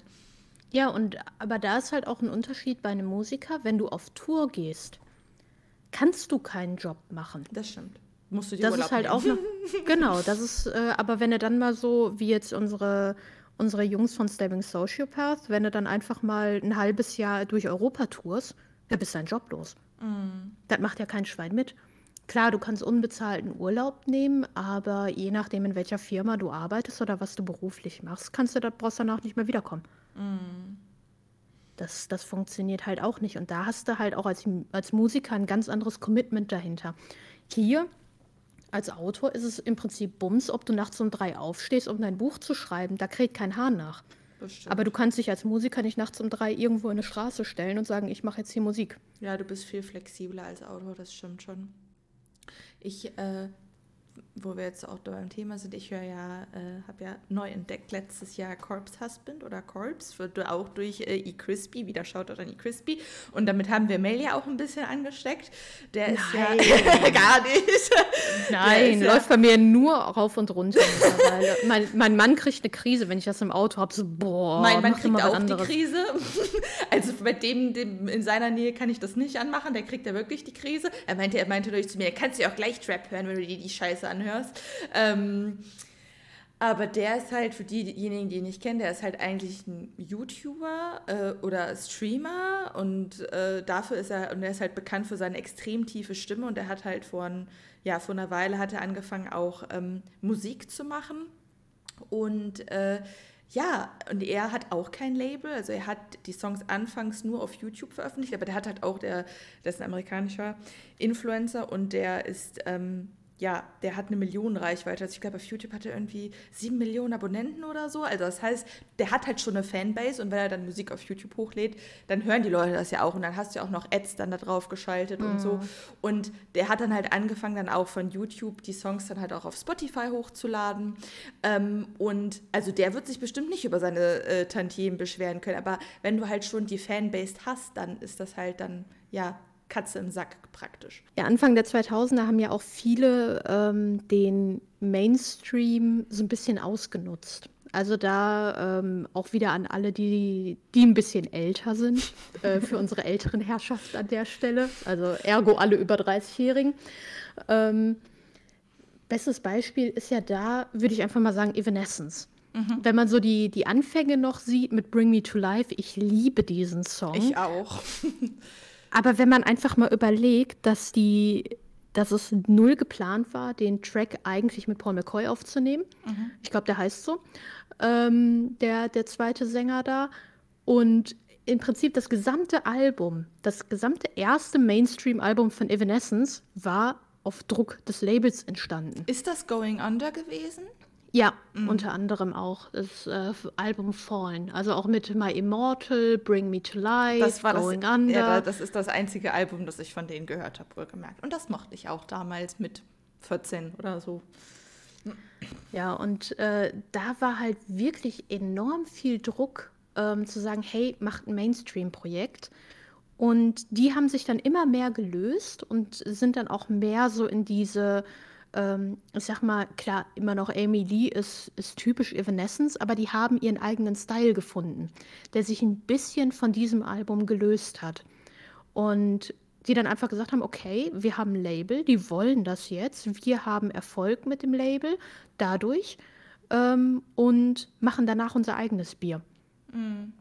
Und das haben ganz, ganz viele Bands gerade im Metal-Bereich gemacht. Also auch einigen wird äh, der, der Begriff Roadrunner United noch was sagen. Ist Mir ein nicht. riesen, ja, ist ein Riesenlabel im Metal-Bereich gewesen, die ähm, Nee, Roadrunner. Roadrunner United war die Vereinigung von den Bands, wo die alle miteinander gemischt haben. Das war auch irgendwann Anfang der 2000er, war absolut witzig, wo dann Bassist von Trivium mit einem Gitarristen von Machine Head, dem Sänger von Il Nino und sonst was, da haben die einfach mal komplett gewürfelt. Total witzige Geschichte, weil unter anderem, ich glaube auch Nickelback bei denen unter Vertrag war und die fast alle anderen von Roadrunner finanziert haben. Also absolut witzige Geschichte. Ähm, und dieses Label war halt total bekannt für Metal. Und äh, haben dann auch gemischt bei Roadrunner United und und und. Und da war dann unter anderem auch Trivium war mit unter Vertrag. die ja auch ganz, ganz viel ähm, ich sag mal, Ursprung Metalcore gemacht haben. Ist ja auch so einer der Vorreiter, wenn du jetzt ähm, In Flames nimmst, wenn du A Trio nimmst, Trivium, das kannst du ja alles so quasi in einen Sack packen. Mhm. Ja, manche Leute mögen mich jetzt hassen für, für die ganzen Subgenre, die ich jetzt alle mal zusammentue. Aber Trivium zum Beispiel hat sich von einem totalen, ich sag mal, Mainstream zu, oh mein Gott, ich kann es nicht mehr hören, entwickelt, zumindest bei mir. Wenn ich mir die damaligen Trivium-Songs Oh, das war ja wieder klar. Mhm. Wenn, wenn ich mir die damaligen Trivium-Songs anhöre, denke ich mir, ja, geil. Also richtig, richtig geil. Äh, in Waves auch noch mit dem Album. Super, super geil, wo die sich mal wieder neu erfunden haben mit Drummer 735. Ähm, und jetzt denke ich mir einfach nur, das kannst du nicht mehr hören weil die sich halt so extremst entwickelt haben und so weit weg von dem, was die eigentlich dargestellt haben, dass sie, dass sie sich entstellt haben, finde ich. Das ist ja genau zumindest. genau dasselbe mit Linkin Park. Um jetzt mal was ja. anzubringen, das ich kenne. und das vielleicht ja. wahrscheinlich auch viele unserer Zuhörer, also noch nicht mal die, die krassen Metalheads kennen, weil Linkin Park, das kennt man ja auch im Mainstream so. Ähm, und wenn man jetzt die ersten Alben mit den späteren The Catalyst und so vergleicht, also äh, äh, ja. aber ich da, da, da, sieht man dann mal, wie es nicht gut gehen kann, wenn man versucht, sich neu zu erfinden. Aber ich muss ehrlich sagen, dass das generell so eine Welle war, die ich ähm, in den letzten zehn Jahren extrem bei vielen Bands mitbekommen habe. Also Bands, die eigentlich ja Metal, Hardcore und sowas in die Richtung machen, also alles so die Schiene, die aber so so zwischen 2010 und 2020, sagen wir jetzt einfach mal, die so eine Wendung gemacht haben und in so eine softere Richtung gegangen sind. Also alles wird poppiger, alles wird sanfter. Das ist Papa Roach. ja, das ist mir auch bei meiner Lieblingsband von früher, A Day to Remember. Ich habe die geliebt. In meinen Teenagerjahren, ich habe die ersten Album, Alben rauf und runter gehört. Und dann, dann kam Common Courtesy und ich dachte, äh, sind die jetzt Pop-Punk oder was? Und das hat mich so abgefuckt und das habe ich aber das Gefühl, dass das bei extrem vielen Metal-Bands so war. Und ich weiß nicht, woher diese, die, dieser Trend kam. Ich glaube, das war tatsächlich ein Druck zurück ähm, in etwas zu gehen. Ich meine, guck dir das, ich glaube, das kann man relativ schnell vergleichen mit dem Aufstieg von New Adult in der Buchbranche. Ja, wow, die, die Parallelen. ja, die Parallele. Ist ja einfach so. Ähm, du hattest, wenn du vor zehn Jahren guckst, hattest du deine klassische Romance mit Fade-Out. Mhm. So von wegen. Und äh, im Kerzenschein küssten sie sich und am nächsten Morgen wachten sie auf und alles war gut, so nach dem Motto. Ja. Ähm, und dann auf einmal kam der Aufschwung Dark Romance, so mit Fifty Shades, mhm. wo dann aber irgendjemand sich im Mainstream dachte, im Hinterkämmerchen, boah, das ist aber jetzt nur so für die, ähm, und das meine ich jetzt absolut ironisch an der Stelle, Fifty Shades ist nur was für die untervögelte Hausfrauen von nebenan. Wir brauchen noch was für die untervögelte Jungfrau von nebenan. Hey, machen wir doch mal New Adult. Und da kam dann halt auch teilweise richtig Hardcore Spice mit rein. Dann mhm. wurde der äh, auch der Fantasy-Bereich immer verruchter. Ja, und Sarah J. Maas, äh, Rechte Sieben Höfe. Habe ich nicht gelesen, mir hat Throne of Glass 1 gereicht, ich mochte es nicht. ähm, und von daher, das, das war einfach nur so, aber egal. Ähm, und da hast du halt gemerkt, wir versuchen etwas salonfähig zu machen, was vorher nur im verschlossenen Kämmerchen war. Mm. Und ich glaube, das war eben auch so dieser, dieser Aufstieg, dass eben ähm, Metal immer ja populärer wurde, mm. aber eben auch nicht unbedingt so diesen kommerziellen Erfolg hatte. Und da, wenn du dann Bands wie Nickelback zum Beispiel siehst, die sind ja teilweise vollkommen durch die Decke gegangen im Mainstream. Weil das so dieses typische, ich sag mal. Cr ja, Crossover war zwischen, ähm, ich mach mal Bon Jovi ein bisschen jünger. Also ja, sorry, äh, das meine ich jetzt absolut offensiv.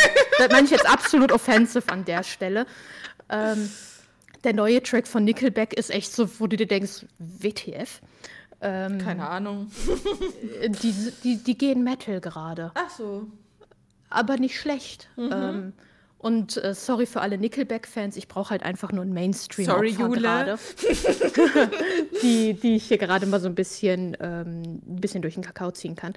Ähm, Aber ich glaube, das war halt tatsächlich so ein Druck von wegen, wir müssen das irgendwie fusionieren. So, es gibt die Nische, die das gerne hören, aber wir müssen das kommerziell machen für alle. Und das ist halt auch so eine Gefahr, die es in der Buchbranche gibt, gerade auch so in, in Dark Romans, warum wir sagen, es gibt einfach nur noch Schablonenplots, weil irgendwann hast du dann eben auch in der, in der Musikindustrie Autotune mit drin gehabt und jeder gottverdammte Track hört sich gleich an. Mm. Oder nehmen wir einfach nur mal Blech. Der, 2000, der 2020er Was Sound, ist denn Blech? jeder. Blech! Was ist das denn?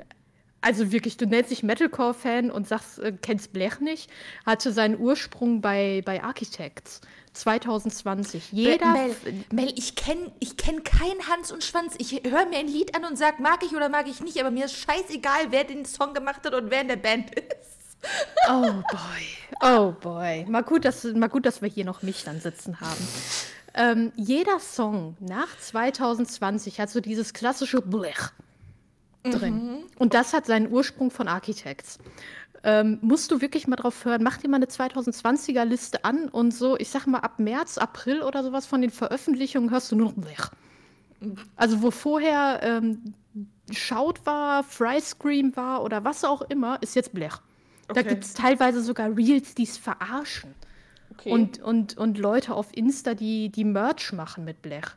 Also jeder, der irgendwie äh, im Metalcore ist, kennt das eigentlich. Also, also ich finde ich find Nachhilfe und Sitzen. Ja, also ich finde das gerade richtig interessant, weil Mel hier mega den Nerd raushängen lässt und ich so, ich höre die Musik, aber der Rest, der juckt mich nicht. So. Also du, du steigst ja richtig in die Materie ein, die Anfänge, bla bla bla. Nicht so, okay, äh, sag mir einen Song und ich sag dir, ob der mir gefällt oder nicht.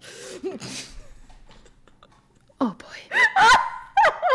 Deshalb, da merkt man dann auch, dass in Hader so wirklich diese, diese Musiksachen äh, dann von mir kamen. Ja, ich habe nur also die ganzen Musik gemacht. Ja, und die ganzen Musikreferenzen und und und, die kommen dann von mir an der Stelle. Ja, mich, also mich, mich catcht so Lore ja gar nicht. Deswegen macht Mel ja auch bei uns die Plots, weil ich, ähm, bei mir gibt es nur Spielspaß Schokolade. Ja, und wenn man jetzt mal in Anime denkt, ich habe jetzt gerade einen Tropfen. So einen Tropfen überm Kopf. Und wenn es so weitergeht, ist mein Gesicht gleich schraffiert. Damit kannst du wieder was anfangen, ne? Ja, damit kann ich was anfangen. Zuerst habe ich nicht verstanden, was du mit Tropfen meinst, aber jetzt sehe ich es bildlich vor mir. Ja. Es ist immer wieder schön für Lacher zu sorgen an der Stelle. Ja, aber ich, ich bin halt ein Vollblut-Nerd. Und wenn ich mich mit etwas beschäftige, beschäftige ich mich richtig mit etwas. Das, da gibt es keine halben Sachen. Dann werde ich halt richtig obsessiv damit. Wenn ich etwas sehen will oder lernen will, dann mache ich das zu 1000 Prozent. Ich gucke mir auch keine Musikvideos an, zum Beispiel. Das interessiert mich überhaupt nicht. Stille. Das ist ja, das ist ja vollkommen das Falsche für jemanden aus, ich sage jetzt absichtlich meiner Generation. Also ich gehöre ja noch zu denen, die MTV und Viva gesuchtet haben nach der Schule. Das habe ich aber auch. Also Viva, sobald ich aus der Grundschule kam, das war mein Highlight. Aber heute gucke ich mir keine Musikvideos mehr an, tatsächlich. Nee. Ach doch, ich habe teilweise YouTube dann im Hintergrund laufen, beziehungsweise mein Mann macht das ganz gerne und dann laufen da die Musikvideos mit. Ja, und dann spricht Mel über das neue Ice Nine Kills Video und ich habe das nicht gesehen, sehr wahrscheinlich. Also ich habe, glaube ich, nur ein oder zwei Musikvideos von denen ever gesehen. Und dabei geben die sich so viel Mühe, eine komplette Narrative zu erstellen. Ja, das ist ja auch.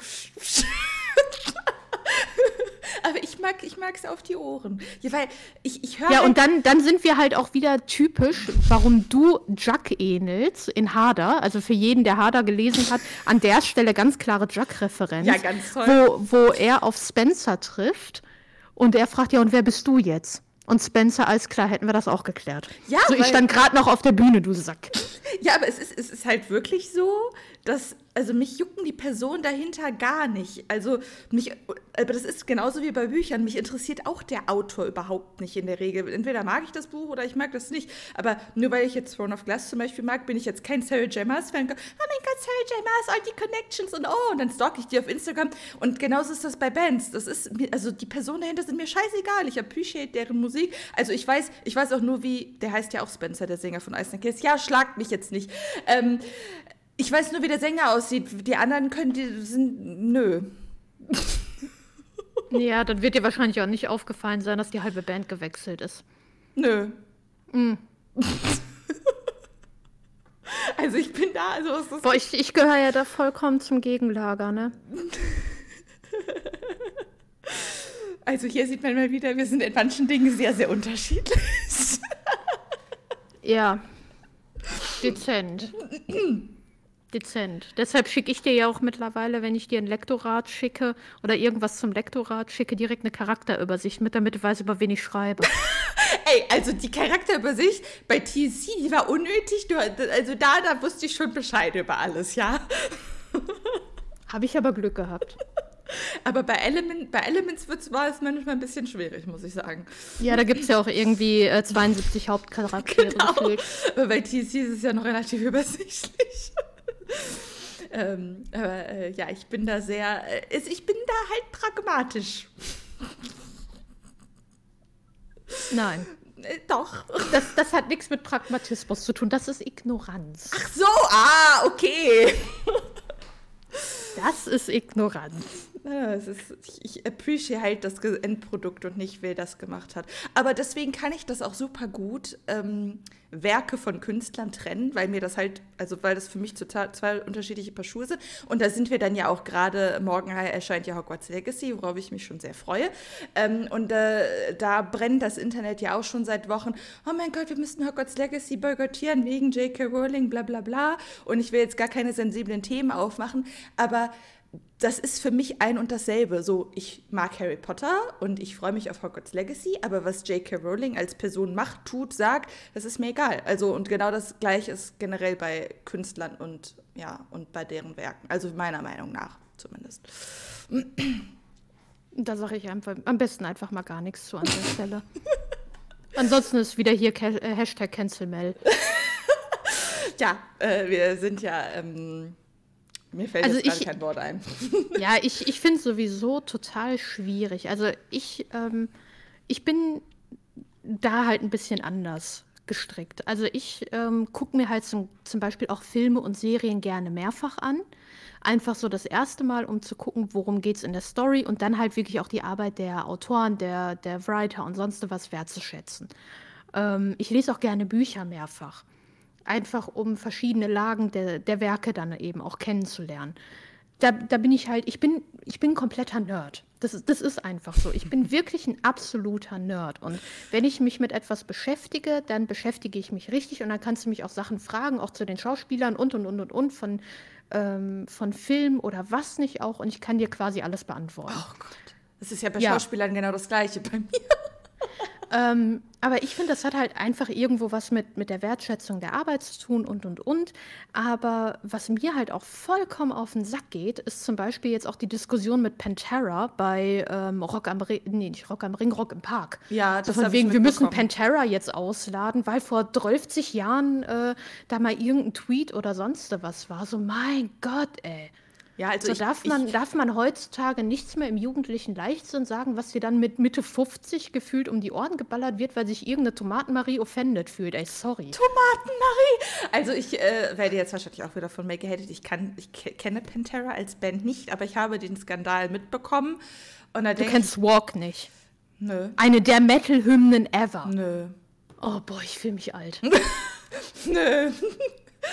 ähm, aber ich äh, finde es auch schwierig, wenn man Sachen aus der Vergangenheit hochholt und damit dann irgendwas begründet. Also ähm, jeder macht mal, also das will ich jetzt auch gar nicht behalten, aber generell jeder Mensch macht ja mal Fehler und Menschen entwickeln sich auch und ich bin auch nicht mehr dieselbe Person, die ich vor elf Jahren war. So, nee. ähm, deswegen finde ich das auch ein bisschen schwierig. Aber das ist halt generell, das ist dann wieder so die Schattenseite des Internets, diese ganze Cancel Culture und dieses ähm, auf Leute gehen, auch ob jetzt begründet oder unbegründet, aber die dann aktiv so nach Fehlern suchen und na, natürlich, wenn du lang genug find, suchst, dann findest du auch immer was. Ne?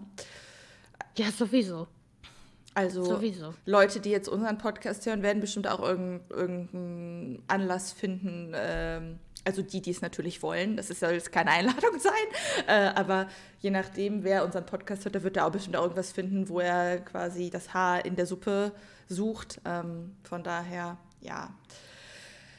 Ich finde es ich find's einfach mittlerweile total nervig, dass man immer Angst davor haben muss, authentisch zu sein. Dass Mhm. man, ich sag mal, ich komme aus einer, aus einer Generation, wo man sich an den Tisch gesetzt hat und da sind dann auch mal die Fetzen geflogen, weil man unterschiedlicher Meinung war und am Ende hat man dann gesagt, alles klar, gutes Gespräch und ist trotzdem vernünftig und freundschaftlich auseinandergegangen. Und ja, man kann unterschiedliche Sichtweisen haben, solange es keinem wehtut, solange es nicht gewalttätig ist oder was auch immer. Ähm, aber bis dahin würde ich sagen, jedem das Seine. Und dass man mittlerweile ähm, nichts mehr sagen kann, dass man teilweise keinen Scherz mehr machen kann, selbst in einer geschlossenen Runde. Ich meine, ähm, wenn, wenn mir irgendjemand wa- was sagt, so von wegen, ja komm, äh, wie, wie, äh, wie es ja hier auch des Öfteren schon mal war, ja, Mel wächst bald ein Schwanz, so Alpha-Mel, so nach dem Motto, ja, mein Gott. Oh ey. mein Gott, du bist jetzt offended. Äh. Ja, ja, ich bin, ich bin, ja, ich bin jetzt voll offended, habe jetzt eine sexuelle Identitätskrise und äh, denk mir jetzt, oh mein Gott, Ja, was soll ich ich, bin, jetzt ja, nur noch äh, machen? ich bin jetzt deeply hurt, weil Mel mich ignorant genannt hat. So, oh mein Gott, I break up with you, so nach dem Motto. das wird's doch gar nicht aushalten. äh, du brauchst mich doch. Da kommt Schätzchen. jetzt wieder Spencer durch. Spencer Mels alter Ego. Aber es ist halt auch so, jetzt Der, der würde sagen, lass den Scheiß, du brauchst mich Prinzessin. Aber jetzt zum Beispiel auch, äh, du hast jetzt gerade gesagt, äh, jedem das Seine. Ich sage das auch. Es gibt jetzt aber, es wird jetzt bestimmt Leute geben, die das hören und sagen, das kannst du nicht mehr sagen, weil das einen Nationalsozialismusbezug hat. Weil diese, dieser Satz war sehr stark in der Nazi-Zeit verbreitet, bla bla bla. Ähm, aber ich denke mir nur so, okay, weil das damals gesagt wurde, dass aber diese, dieser Satz bestimmt schon Jahrhunderte vorher verwendet wurde, darf man das jetzt nicht mehr sagen oder was? So, das ist halt. Oh, triggered. Ja, du bist halt, du bist halt nur noch in einem Minenfeld unterwegs. Ja. Und selbst das, was du gut meinst, kann von irgendjemandem negativ ausgelegt werden. Ohne dass du es irgendwie so meinst. Und das, was ich halt dann auch so schlimm finde an, an Cancel Culture und alles, ist, dass du noch nicht mal mehr die Möglichkeit bekommst, dich dazu zu äußern, wie du es meinst. Ja, und wenn du es tust, dann wird dir eh wieder nur das Wort im Mund umgedreht. Ja, also ich, ich wünsche mir einfach auch mal Zeiten zurück, wo man sich mit unterschiedlichen Meinungen hinsetzen konnte und sagen konnte, okay, das ist deine Meinung, das ist meine Meinung und gut ist. Ich Ja. meine, es liegen ja Welten dazwischen. Zwischen ich äußere meine Meinung und ich bringe jemanden um. Oder Ja. ich tue jemandem weh. Ja, Oder sonst was. Oder auch so dieses, das hatten wir auch schon öfters mal im Podcast, dieses, ich schreibe über etwas im Dark Romance Bereich, beispielsweise über ein Trauma oder sonst was, und es gilt dann als meine Meinung. Nein, ich habe Empathie, mich in diesen Charakter hinein zu versetzen. ja. Und das ist die Reise des Charakters. Das hat aber nichts mit meiner persönlichen Meinungsbildung zu tun. Ja. Genauso Und- wie wenn man Thriller schreibt aus der Sicht eines Psycho Psychopathen, wo dann im Detail beschrieben wird, wie der Frauen vergewaltigt und zerhackstückelt. Das heißt ja nicht, dass der Autor das, äh, dass seine geheimen Fantasien sind. So. Nein, und ähm, ich finde, es ist halt auch immer so, so die Frage mit, alle schreien immer, ich möchte Repräsentation. Man muss Repräsentation dafür haben, man muss Repräsentation dafür haben. Aber das hatten wir ja auch schon mal angesprochen, wenn alles nur Own Voice sein darf, Ja. hast du keine Repräsentation mehr, weil die Leute, die teilweise Own Voice schreiben oder schreiben könnten, das gar nicht wollen. Mhm. Voll. Wie willst du über Sachen aufklären, wenn halt alles wirklich nur Own Voice ist und du hast zum Beispiel irgendwie ein ganz äh, krasses Kindheitstrauma oder was nicht auch? Musst du dann vorne ins Buch schreiben, yo, das basiert auf wahren äh, Begebenheiten, ähm, mir ist das und das und das und das als Kind passiert und deshalb habe ich jetzt das Recht darüber zu schreiben? Was ein Bullshit. Ja. Jetzt mal ernsthaft, was ein Bullshit. Und ähm, das finde ich ist halt auch immer so dieses, dieses Vermischen von, das ist jetzt ein künstlerischer Ausdruck und das ist meine persönliche Meinungsbildung. Und das hat teilweise nichts miteinander zu tun. Und ich finde jetzt auch, wenn, wenn wir dann wieder zurückgehen auf, auf Hogwarts Legacy, Harry Potter hat nichts mit J.K. Rowling zu tun. Ja. außer dass sie es geschrieben hat. Ja. Aber es ist keine persönliche Meinungsbildung, es ist kein Ja. politisches Pamphlet, es ist keine Glaubensrichtung, es ist keine Religion, es ist keine Sekte, es ist ein gottverdammtes Kinderbuch, was vor 20 Jahren oder 30 Jahren bald geschrieben wurde. Ja, voll. Warum soll ich dann jetzt etwas boykottieren, was Teil meiner Kindheit war, bloß weil im Nachhinein irgendjemand Äußerung gemacht hat? Ja. Bullshit. Ja, Sorry, genau, Bullshit. voll. Sehe ich ganz genauso. Und ich denke halt auch, also ich glaube, das ist halt generell so ein Ding mittlerweile, es geht halt heutzutage nicht mehr nur um das Produkt, sondern es geht um die Person dahinter, so persönliche Bindung und so. Das ist den Leuten extrem wichtig. Deswegen funktioniert Influencer-Marketing ja auch so gut, weil die Leute finden einen Influencer toll ähm, und dann kaufen die natürlich auch seine Produkte, weil die halt die, die Person mögen. Und so funktioniert das auch ähm, ich denke auch in der Musik, aber auch ähm, in der Autorenbranche so, sagen wir mal jetzt mal, die Leute, die uns persönlich mögen, da ist die Wahrscheinlichkeit hoch, dass wenn das Buch sie ebenfalls entspricht, sie auch unser Buch kaufen werden. Ja. So. Aber das heißt nicht, dass man unsere Bücher nur lesen kann, wenn man uns mag. Also man kann uns auch als Menschen abgrundtief scheiße finden, aber Hader trotzdem mögen, weil dass wir verfolgen da keine persönlichen Ziele in Hader, sondern wir schreiben ein, ein Buch, das die Leute unterhalten soll. Natürlich steckt vielleicht irgendwo ein Teil unserer Seele in dem Werk, also zum Beispiel in Charaktereigenschaften und bestimmt steckt auch irgendein Teil von J.K. Rowling in Harry Potter, vielleicht in Charakteren oder, oder whatever. Aber wir drängen nicht unsere persönlichen Meinungen in unseren Büchern auf, deswegen kann man Bücher in der Regel auch unabhängig von den Autoren lesen. So, Sollte man auch. ja. Sollte man auch vor allen Dingen, weil wenn ich mit einem Filter drüber gehe und sage, hey, ich suche jetzt etwas, was der Autor persönlich ähm, als persönliche Meinungsäußerung da drin hat, äh, also da würde man bei mir vergeblich suchen und verflucht lange suchen, Ja, das stimmt. weil ich halt einfach auch Charaktere schreibe und Abgründe gerne auch schreibe, die ich nie im Leben persönlich gerne erleben möchte. Möchte ich nicht erleben. Absolut nicht. Wenn ich mir jetzt meine Fantasy-Bücher angucke, teilweise was, was die Protagonisten erleben, da möchte ich gar nicht Own Voice schreiben. Absolut nicht. Nee, verstehe ich. Und das, das ist halt auch so die, die Möglichkeit, und das ist, das ist auch etwas, was oft unterschätzt wird, eben so diese Empathie, sich in andere hineinzuversetzen, andere Lebensmöglichkeiten, Umstände und sowas, damit zu sympathisieren.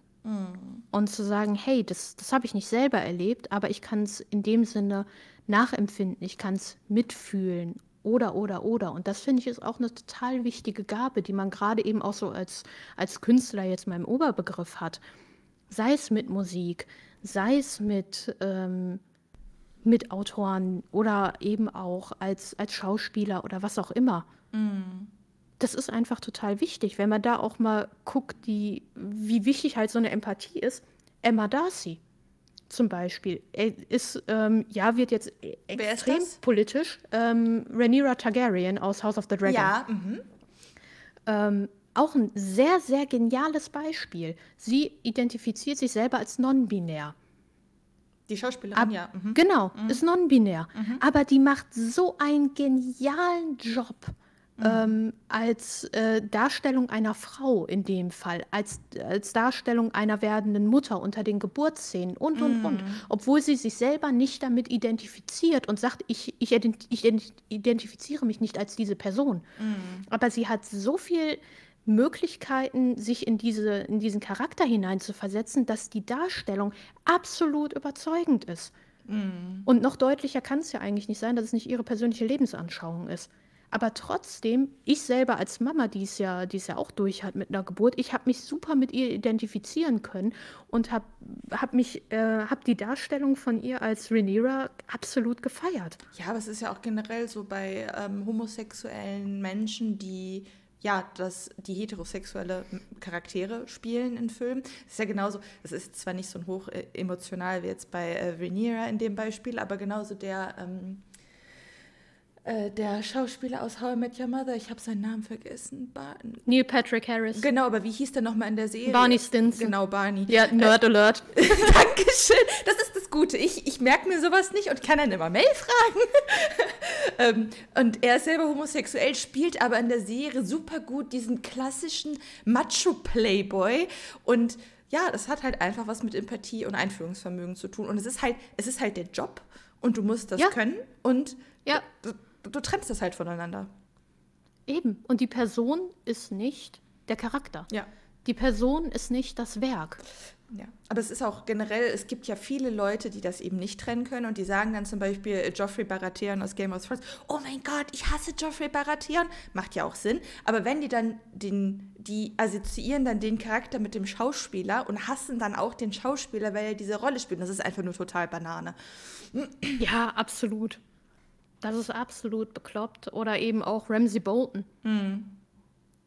Ja, Das ist, äh, ich, ich finde den, ich find den Schauspieler super. ja, Ich finde, der hat einen absolut genialen Job gemacht. Und Voll. ich finde es schade, dass man den nicht öfter sieht. man hat es ihm halt abgekauft. Ja, man hat ihm das total abgekauft. Genauso eben auch äh, Theon Greyjoy oder Reek. Absolut genial. Ja. Genial. Super genial. Kann ich, kann ich, also bin ich, bin ich echt absolut voller Lob. Aber es ist ja auch, das, das möchte man ja auch haben. Du siehst dir ja eine Serie und einen Film nicht an, weil du dir denkst, also weil du, du möchtest ja nicht denken, dass die Schauspieler eine Rolle spielen, sondern du möchtest in dem Moment, möchtest du denken, das ist echt. Du möchtest in diese Welt hineingesogen werden und das passiert gerade in Wirklichkeit. Aber du musst dann halt auch die geistige Kapazität haben, daraus rauszusnappen und so, okay, das war nur eine Serie. Die Menschen sind nicht in echt so. Ja, und das, das ist eben auch genauso ähm, bei Autoren, bei Musik, wie auch immer. Bei allem. Also ich, ich, ich beschäftige mich halt gerne mit den Personen dahinter, weil ich halt auch, ich finde es mega interessant zu gucken, was hast du denn da für einen Background oder was ist das für eine Person oder, oder, oder. Ich finde es einfach, ich finde Menschen einfach sehr interessant. Generell. Und ich analysiere ja auch total gerne. Aber trotzdem würde ich jetzt nie hingehen und sagen, boah, das äh, bei einem Dark Romance Autor, wo die Protagonistin fünfmal vergewaltigt wird, würde ich jetzt nie sagen, boah, du bist aber ein Frauenhasser.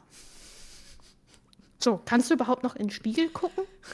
Äh, nee. Das ist, ich würde sagen, okay, das ist für den Charakter, der hat ein scheiß Leben. Es ist vernünftig und gut rübergebracht. Die, die Trauer, die Empfindung und was auch immer, ich respektiere die künstlerische Leistung. Voll. Und das ist, das ist ein ganz krasser Unterschied, den man eben auch einfach machen muss. Total. Gerade in so Sachen wie Dark Romance, Thriller oder wenn man eben auch jetzt Ice Nine Kills oder sowas. Die haben ja ihre neue, ähm, ihr neues Marketing, sag ich mal, darauf aufgebaut, dass Psychopath. Spencer an, ja, an, angeblich seine, äh, seine Verlobte umgebracht hat.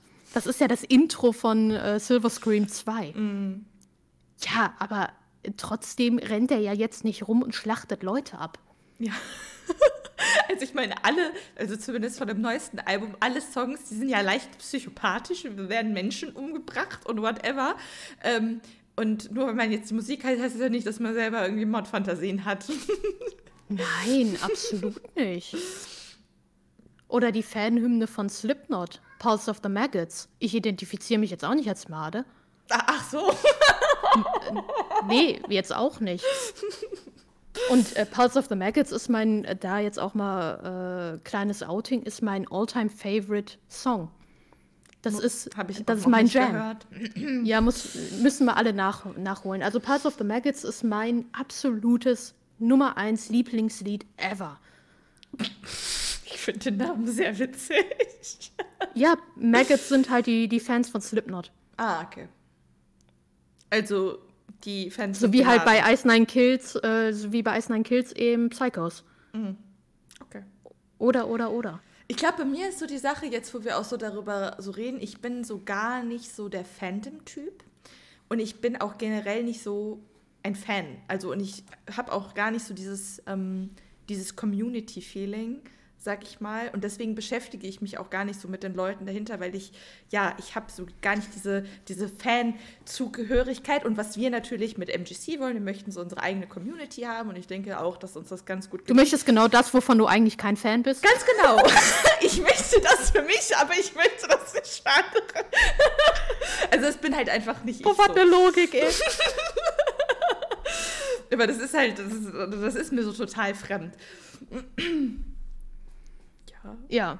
Mal gut, dass es dann andere Leute gibt, die anders denken. Genau, also wenn nur alle so wie, wär, wie ich wären, dann hätten wir ein Problem.